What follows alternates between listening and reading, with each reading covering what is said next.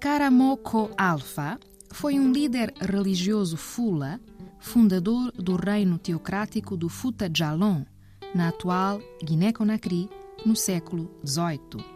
Na sequência de uma revolta de marabutos que lançaram uma guerra santa em inícios desse século, o Futa Jalon tornou-se o primeiro Estado muçulmano fundado por Fulas. Karamoko Alpha faleceu em 1751.